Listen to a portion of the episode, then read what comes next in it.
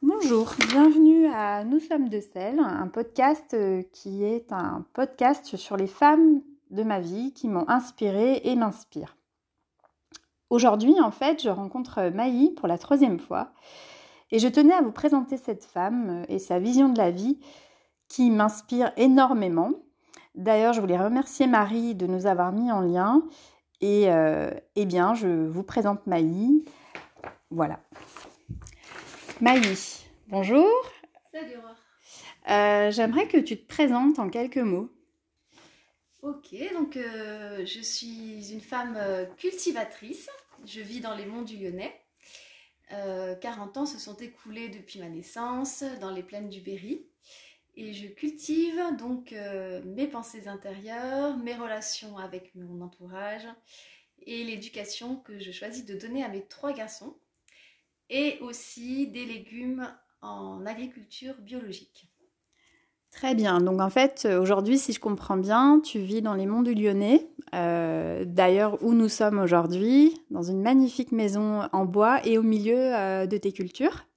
C'est ça, euh, Une maison en bois et paille. Faut le préciser quand même. Tu m'as dit, j'ai trois enfants. Donc en fait, tu es maman, entrepreneur. Ça fait beaucoup. Euh, J'imagine que tu trouves ton équilibre comme ça? C'était un choix finalement ou ça s'est imposé à toi?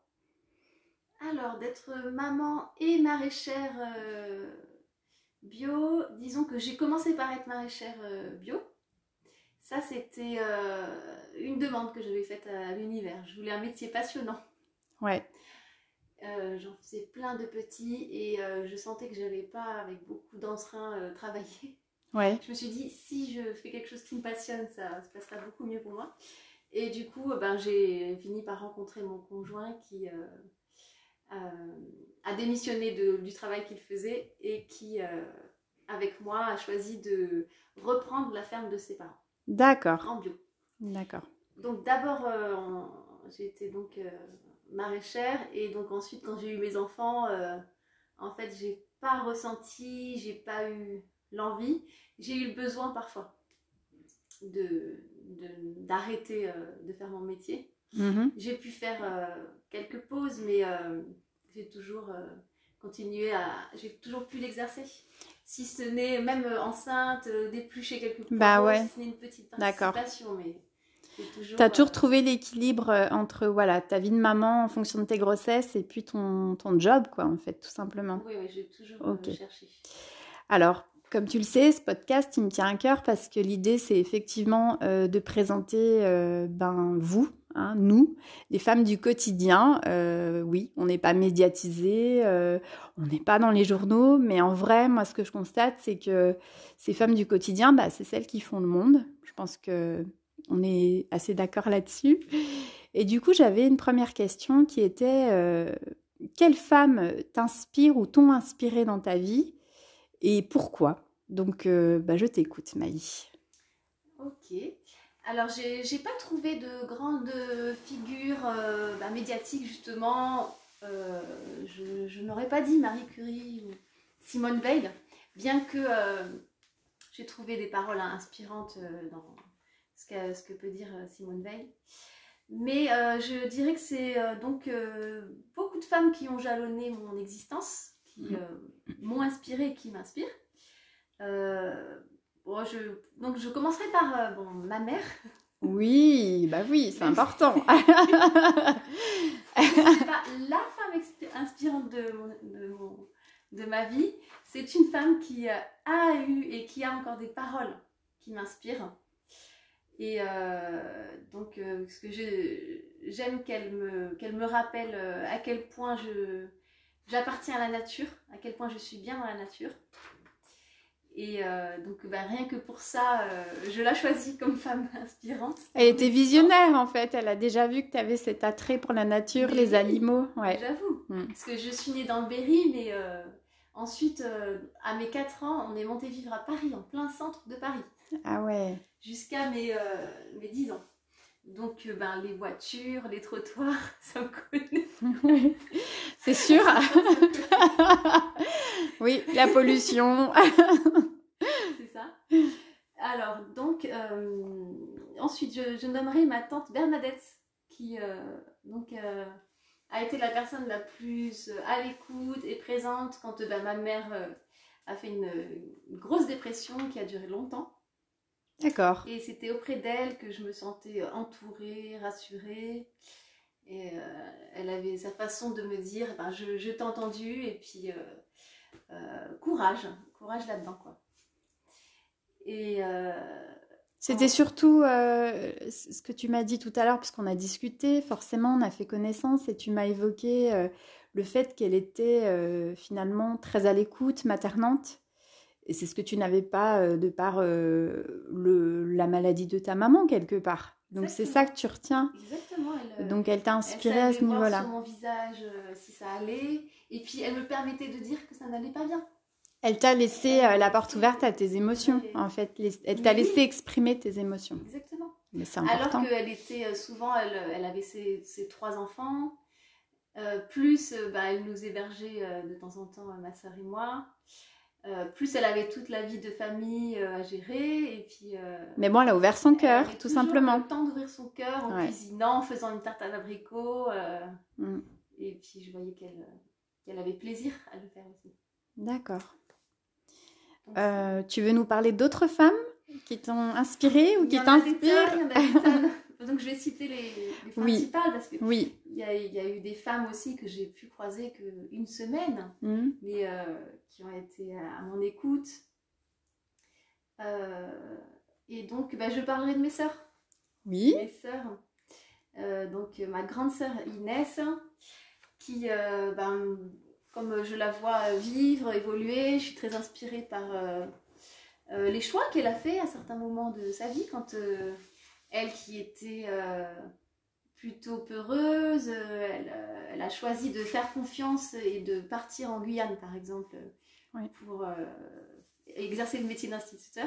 C'est marrant parce que tu dis elle est peureuse et au final elle part à un endroit qui nous évoque, je pense à tous. Enfin moi, la première, on me parle de Guyane, bah, j'imagine l'Amazonie, l'Anaconda. C'était vraiment ça. Ouais. Donc c'est plutôt rigolo. Exactement. à sa limite euh, totalement. Et... Elle a transcendé sa peur finalement. Voilà. Et je trouve que ça l'a vraiment. Euh, elle en est sortie plus forte. D'ailleurs, elle faisait de plus en plus d'activités physiques. Euh, elle travaillait beaucoup aussi en tant qu'instituteur. Et elle était institutrice, tu m'as dit. Raconte-moi ce qu'elle faisait. Elle devait prendre la pirogue chaque jour, c'est ça? Je sais plus. Oui, elle, donc elle a été, comme elle a eu, elle avait eu son concours d'institut mais elle était sur liste d'attente et étrangement, euh, c'était en 2006, 7, euh, je sais pas. Mhm. Quand on était sur liste d'attente, on exerçait tout de suite. Ouais. Le paradoxe de l'éducation française. Donc elle s'est retrouvée dans un village qui s'appelle Apatou, qui est à deux heures de pirogue d'une ville qui s'appelle Saint-Laurent-du-Maroni. Et dans ce village, elle a fait donc la classe a dû se débrouiller par ses propres moyens pour inventer des, cours ouais. à des, donc des enfants de CP, je ne sais plus quel niveau elle avait. Et euh, effectivement, elle était dans un, environnement complètement nouveau et euh, elle s'est très plutôt bien, euh, hostile, on peut le dire. elle me racontait qu'elle avait fait son footing et qu'elle avait sauté par-dessus un anaconda. Ouais, c'est pas tous les jours qu'on fait du footing et qu'on saute par-dessus un anaconda, encore moins à Paris ni à Turin. Donc ouais, j'imagine à quel point ça a pu te, t'inspirer. J'ai rencontré ta sœur cet été. Effectivement, euh, Inès est vraiment solaire, inspirante euh, et, elle m'a parlé, oui, de la Guyane. Donc je pense que ça a été une étape dans sa vie très importante. Donc c'est plutôt marrant que tu nous en parles. Et d'ailleurs, j'espère euh, rencontrer ta sœur aussi pour, pour parler aussi de son parcours. Donc Inès, qui est ta grande sœur? Ma grande sœur. Et donc j'évoquerai aussi Annabelle, ma deuxième euh, sœur, petite sœur cette fois-ci, mm-hmm. qui, euh, ben, en dépit de la grosse dépression de ma mère, qui, alors je vais aussi, ça je ne l'avais pas tout de suite dit, mais ma mère s'est sortie de sa dépression euh, au bout de 15-20 ans, vraiment avec beaucoup de volonté, beaucoup de positif à l'intérieur d'elle qui, qui, émerge comme ça, au fur et à mesure qu'elle vieillit. Elle devient plus en plus épanouie dans ses pensées et dans ses actions aussi. Ça te fait plaisir de voir ta maman ah, oui, oui, totalement. Hmm. Parce que j'étais inquiète qu'elle prenne euh, des médicaments tous les jours, avec J'imagine. autant de régularité. Mhm. Et euh, je me souviens avoir, lui avoir dit, mais est-ce que tu... Combien de temps encore tu vas prendre ces médicaments? Et ben, écoute, euh, Et du elle coup, a eu un déclic à l'intérieur d'elle et, euh, Et- elle a pu euh, et la, sevrer toute seule. et la question qui me vient, finalement, est-ce que tu penses pas que ta maman aujourd'hui, elle est enfin elle-même, tout simplement aussi? Ah, Peut-être? oui, oui, oui. Ouais. Oui, oui, c'est... sûr que je vois qu'elle a plus accès à l'intérieur d'elle-même, à des choses positives euh, qui... Et elle fait grandir aussi sa, sa petite flamme. Ouais. Ah ouais, ouais. Elle est même encore mieux qu'avant sa dépression, je pense. euh.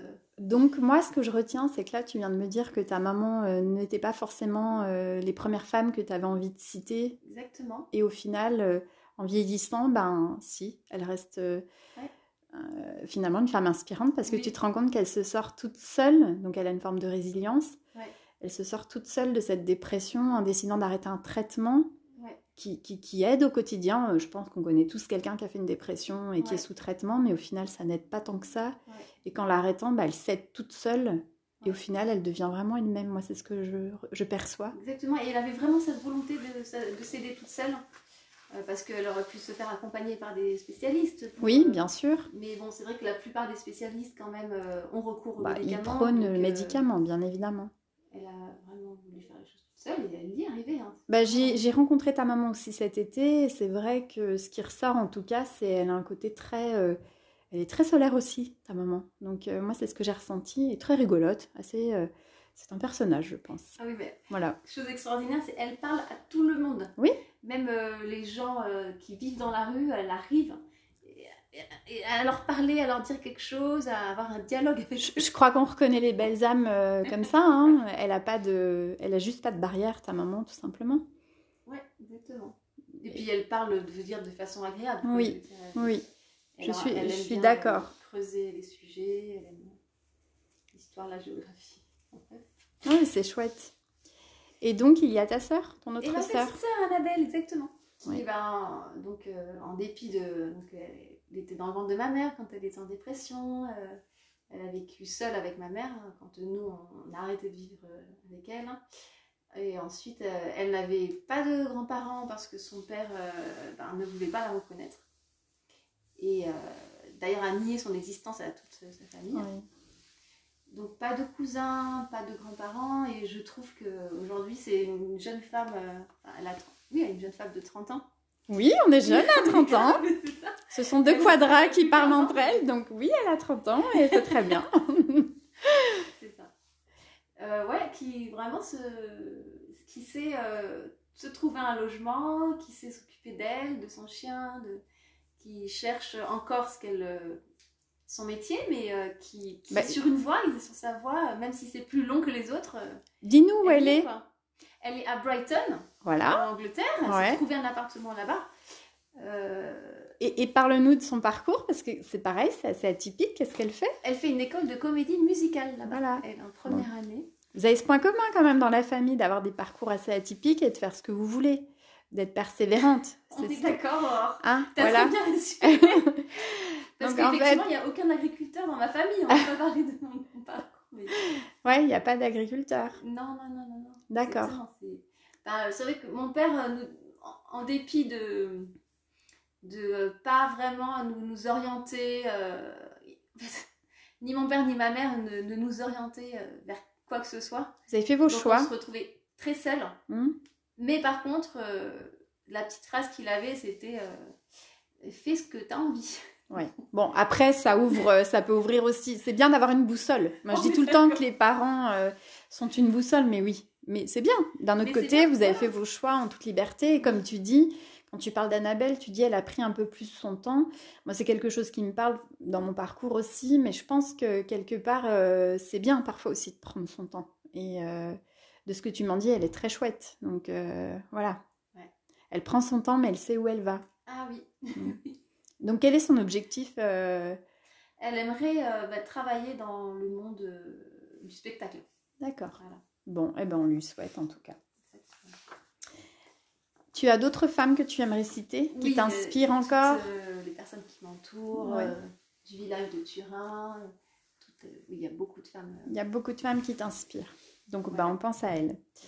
J'avais une autre question un peu plus légère et rigolote. Euh, Est-ce que tu as euh, un héros de livre, de dessin animé, de fiction, ça peut être une femme ou un homme, qui t'a inspiré et pourquoi? Donc dans mon enfance, hein? Oui. Bah, donc, euh, le premier c'était Zorro. Zorro un Ça tombe bien, on est dans le masque en ce moment. ouais, temps du Covid, hein, blague. euh. Blague masque. Bon, alors explique-moi pourquoi, parce que Zoro, là, j'avoue, ça m'intriguait. Mais oui, qu'est-ce que bah, j'a- j'adorais ben, le- bah, son rapport à son cheval. Hein, on peut dire que Ah. c'est un cavalier Ouais. qui a une belle, euh, une belle monture. Ah oui, hein Non, on va pas dériver. donc, donc Zoro avait une belle monture. Alors, dis-moi pourquoi, il parce que il je pense qu'il y a il d'autres choses. siffle, son cheval arrive, Ouais. il saute sur son cheval. Il a un lien avec cet animal euh, qui est euh, fabuleux. Tu as fait du cheval toi-même Non, Non mais j'adore les animaux par contre. D'accord. le lien des hommes avec les animaux, je, trouve génial. Bah, en même temps, oui, il est indispensable, je pense même. Mm. Euh, Qu'est-ce qui pouvait m'inspirer aussi euh, bon, Ah. bah, Ce côté, bien sûr, sauveur. hein, Bah oui, d'accord. On hein, est qui bien d'accord. Mm. Sauver euh, les âmes en détresse, Mm. bien sûr. Euh, Bon, il est très charismatique, Zoro. Enfin, on est de la génération, euh, on a été bercé par Zoro, et c'est vrai que je trouve qu'il est, euh, il est charismatique. Voilà. Il a quelque chose de très, Son sourire. oui, puis de très classe. Il fait les choses sans. Ouais, avec beaucoup Hein de. c'est très, c'est très élégant, je trouve. Ouais, élégant, voilà, c'est ça. Beaucoup de calme, oui, c'est le mot. Mais oui, oui, c'est pas le héros qu'on voit. euh. Alors, on continue avec euh, les héros de ta jeunesse, parce que tout à l'heure tu as parlé de Zoro, mais tu m'as aussi parlé d'une autre personne qui va bien parler, je pense, à toutes les femmes de notre génération. Qui est Punky Brookster. Je sais pas si on dit comme ça d'ailleurs. Je sais plus, Punky Punky. Brewster, un truc comme ça, mais en tout cas, c'est très rigolo. Alors, dis-moi pourquoi. Ah ouais, j'adorais donc cette jeune fille euh, qui, se, qui se débrouille euh, par elle-même, euh, qui, a tout- qui a créé son, tout son univers. voilà, on voyait surtout sa chambre, je crois, hein, Mm. avec beaucoup de couleurs. Ouais. Elle était très pétillante en fait. Oui, je crois que c'est ce qui nous a tous marqués. Et puis, euh, ouais, moi aussi, adoré ce côté léger, surtout. Ouais. Exactement. Bon, euh, bah, je suis Bien contente. Je sais plus ce qu'elle faisait, ce qui se passait dans les épisodes, mais Ouais, je sais pas trop elle non les plus. choses avec beaucoup d'humour et de. Euh, mais il lui arrivait toujours des trucs, euh, ouais. En fait, c'était très léger. Moi, j'ai le souvenir, mais, mais comme toi, je suis incapable vraiment de rentrer dans le détail de ce qui lui est arrivé. Mais c'était très coloré. Moi, c'est ça que j'aimais. C'était ces- couettes avec ces espèces d'élastiques. On voulait trouver les mêmes, mais je sais pas, ils les vendaient pas dans le commerce. Ouais. Puis elle avait toujours des chaussures différentes, non? Elle avait pas des. Peut-être, ouais, de, de couleurs différentes. Ouais, ce serait marrant que je, Et regarde. bandana, euh, Oui, sur le- Exact, voilà. exact. Non, mais ça, c'est notre génération, j'avoue. Alors après cette euh, légèreté, euh, bon, ça peut être tout aussi léger, mais j'ai une question qui pour moi est très importante, euh, que je pose à toutes les femmes que je rencontre, parce que je trouve qu'elle est importante, c'est à quel moment de ta vie tu t'es sentie femme et pourquoi? Vaste sujet, hein. Ah, là, là, là. Tu as 5 heures. Alors, euh, donc, bon, comme tu as pu me poser la question il y a quelques heures, Oui. là, je me suis dit, mais à quel moment Est-ce qu'il y a un seul moment Est-ce que c'est quelque chose en... qui petit à petit s'est créé? Alors, m'est revenu un moment, Ouais. un moment qui euh, donc euh, s'est passé après euh, avoir fait l'amour avec donc un amant. Oui. C'est super gênant. de dire, mais- Non, non, non, il n'y a rien de un gênant. amant, enfin, Un amant, j'ai bien compris que c'était c'était avant ton mari. Et... Si, c'est un amant, un homme avec qui, avec qui on fait l'amour, c'est un amant. pas, Voilà. D'accord. Et euh, je me souviens donc d'avoir appelé ma sœur. Et euh, pas forcément pour ça, mais en Oui. tout cas dans notre conversation, euh, je lui avais dit mais oh là là, je me sens femme. C'est Oui. vachement agréable. Alors c'était peut-être euh, ma façon de m'être im- impliquée. euh, je ne sais pas. euh, C'était en tout cas Ouais, mais je crois euh, on, a tous nos moments. une, belle, belle nuit d'amour. Bah voilà, c'est ça. Bah oui. Mais en fait, parfois, il n'y a pas d'explication. C'est c'est chacun son déclic. Donc toi, c'est à ce moment-là. Voilà, la première fois où je me, je me le suis dit. Après, je Oui. me le dis ensuite euh, régulièrement en fait. Tu as d'autres étapes de ta vie? Je me le dis assez régulièrement. C'est Mhm. vrai que c'est quand même suite euh, à- aux, instants de partage euh, avec euh, l'homme qui partage ma vie. Bah oui. c'est vrai que je me le dis suite à, à mon couple en fait. ce Et ça fait combien de temps couple. que vous êtes ensemble? Euh, Ludo, donc je l'ai rencontré en 2006. Donc ça fait euh, presque Hmm. Ouais, euh, alors attends. 2006, nous sommes 14, en 15, peut-être. 15 ans. Ouais. Et, et du coup, tu dis que tu te sens toujours femme à ses côtés. Moi, je trouve ça Ah, mais magnifique. voilà. Et puis même de plus en plus en fait. euh, Ouais, c'est de plus en chouette. plus, à chaque étape, euh, à chaque. Tu grandis avec lui grandis et tu te sens lui, femme avec lui. Mm. Ben, c'est très inspirant et c'est vrai quand on regarde votre couple d'extérieur, même si on n'est jamais dans le couple et qu'il y a des difficultés, on va pas se leurrer, c'est Mm. pareil pour tout le monde. Je pense que c'est effectivement ce qui ressort, le fait de grandir ensemble. Mm. Très bien, ben merci pour ce partage. Euh, on a évoqué l'égalité homme-femme et on trouvait que c'était vaste. Donc on avait envie d'évoquer plus la charge mentale parce qu'en fait on s'est rendu compte que la charge mentale euh, n'était pas réservée qu'aux femmes. Et j'ai trouvé, c'est d'ailleurs Maï, donc toi qui as eu cette, euh, cette réflexion, en fait effectivement euh, l'homme il a souvent cette charge mentale qui est euh, le bien-être familial, euh, s'impliquer au travail, faire en sorte que personne ne manque de, de quoi que ce soit. Et nous, bien souvent, on est relégués aux tâches ménagères, aux enfants. Et c'est vrai que tu m'as fait cette remarque et j'ai trouvé que c'était très inté- intéressant, effectivement. Donc, qu'est-ce que toi, par rapport à ça, tu, qu'est-ce que tu pourrais me dire sur la charge mentale, en fait? Oui. Alors, parce qu'avant d'en arriver à cette remarque, Oui. euh, quand tu- on a évoqué la charge mentale, je me suis souvenu que les, les- mes premiers ressentis, c'était après la naissance de donc, mon premier enfant. J'avais ce petit nourrisson euh, donc je, dont je m'occupais euh, 24 heures sur 24. Mhm. Et euh, bah, mon conjoint qui, euh, qui n'avait pas de congé parental spécial, euh, Ouais. qui continuait à aller travailler, à faire ses journées de travail. euh. Et moi, je me retrouvais. Je, je- là, j'ai ressenti de la solitude et de la déception. Mm. Je me suis dit, euh, mais alors, euh, je suis la seule à m'occuper de lui, là. euh, Qu'est-ce qui se passe? Je, je fais tout toute seule. Mm. Qu'est-ce que c'est que ça? Voilà. Là, je trouvais que c'était beaucoup. Mm. Et, euh, et quand mon conjoint rentrait, il ne s'en rendait pas compte de ça. Oui. Et je m'attendais à ce que, ah, tout de suite, il rentre. Ah oui, le relais, quoi. Moi, je lui tendais les bras avec l'enfant. Oui, Mais lui, il, il tendait pas les bras pour me prendre l'enfant et me soulager. Non, il fallait que moi, je lui donne l'enfant. Je dis, vas-y, tiens, prends-le, tiens, vas-y. Laisse-moi euh, laisse-moi euh, le temps de respirer Ouais. et prends cet enfant. Donc, euh, ouais, j'ai trouvé que là, je l'ai senti, cette charge mentale, à la naissance de mon premier enfant. chez lui, c'était pas instinctif au final, mais comme beaucoup d'hommes au final. C'est pas, c'est pas tous, Non. mais comme beaucoup. Ouais, Mm. exactement. Il fallait que je lui fasse remarquer. Donc là, elle, elle est apparue et elle est toujours là. Mhm. Maintenant, euh, plus sous la forme du nourrisson, mais sous la forme du. On évoquait les tâches ménagères. Oui. Puisque euh, si je ne. Si je ne dis pas euh, attention, on est une équipe et faites en même temps que moi, je ne le fais pas seule pour vous. euh, si je ne suis pas là, si je ne m'exprime pas, et ben je me retrouve à faire seule les tâches ménagères. ça ne dérange personne.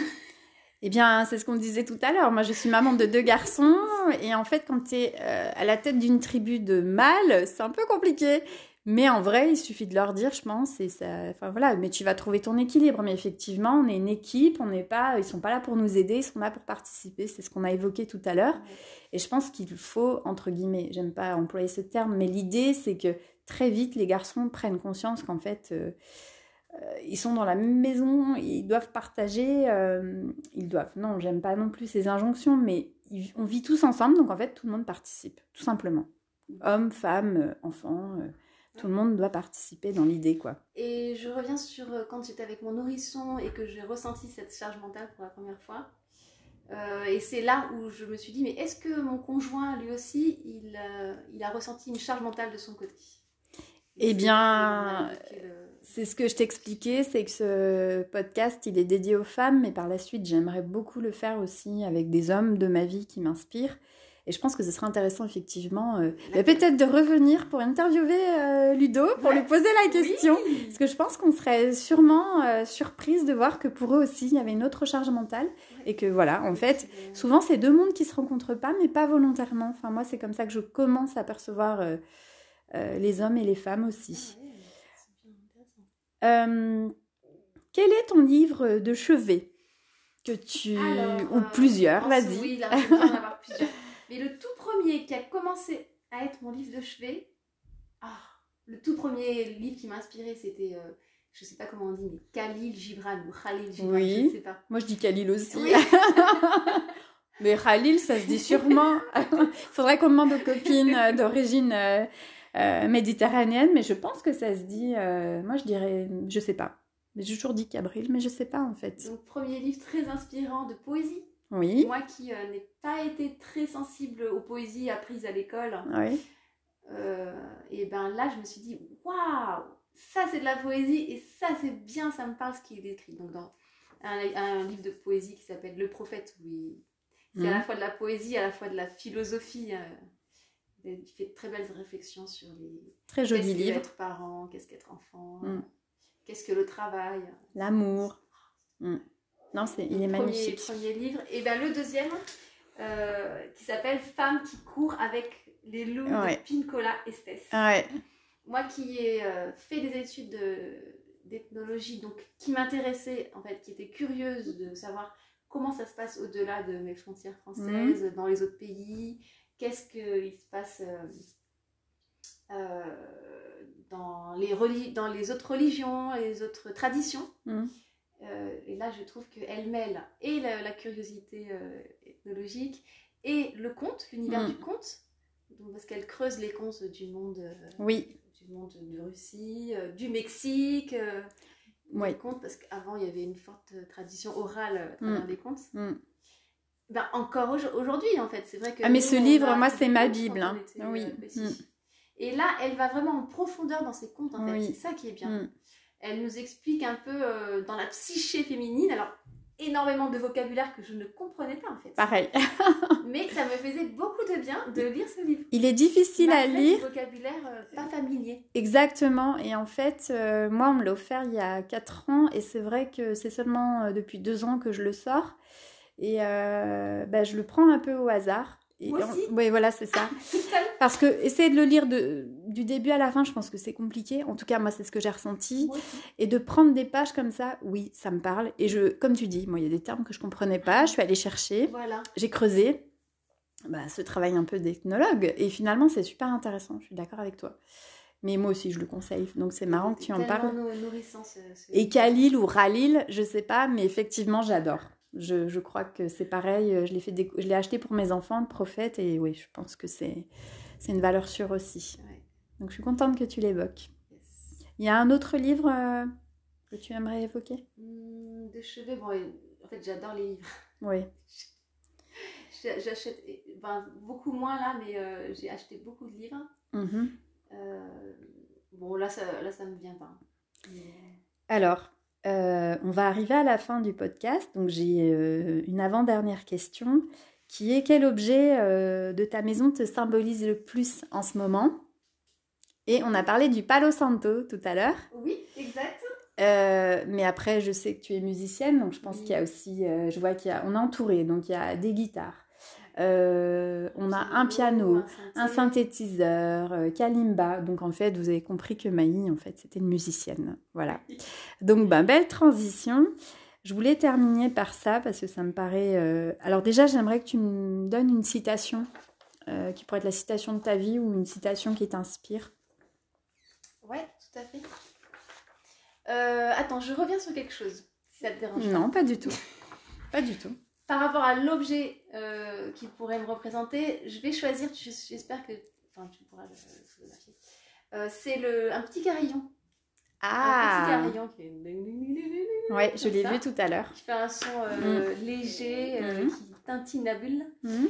Et en fait, qui m'a été donné par donc Martine, une femme qui habite dans les Monts du Lyonnais, et que j'aime bien rencontrer, et qui est une femme, je sais pas si elle, pour, elle a l'âge de ma maman, ou peut-être un petit peu plus jeune, et euh, qui est là pour moi quand j'ai besoin de discuter. euh, D'accord. Donc il y a un symbole derrière. exactement. Parce Ok. que, voilà. euh, Bon, je l'ai pris en photo, donc je, je le mettrai en illustration. J'ai pris en photo ce carillon. Et du coup, pour terminer, parce qu'on arrive à la fin, donc j'aimerais la fameuse citation que tu m'as dit tout à l'heure, qui est là, Voilà, de Théodore Monod. oui, et qui dit Cherchons le beau, le vrai, ayons le- enfin le courage des larmes et révérons la vie. Voilà. Cette, situation, cette citation m'a bien accompagnée. euh, euh, je l'avais écrite quand, euh, en période de dépression en fait de, ma vie. Oui. Et c'était comme une petite bougie allumée en fait. D'accord. Je me suis dit. un mantra. Mais oui, c'est très bien de pleurer.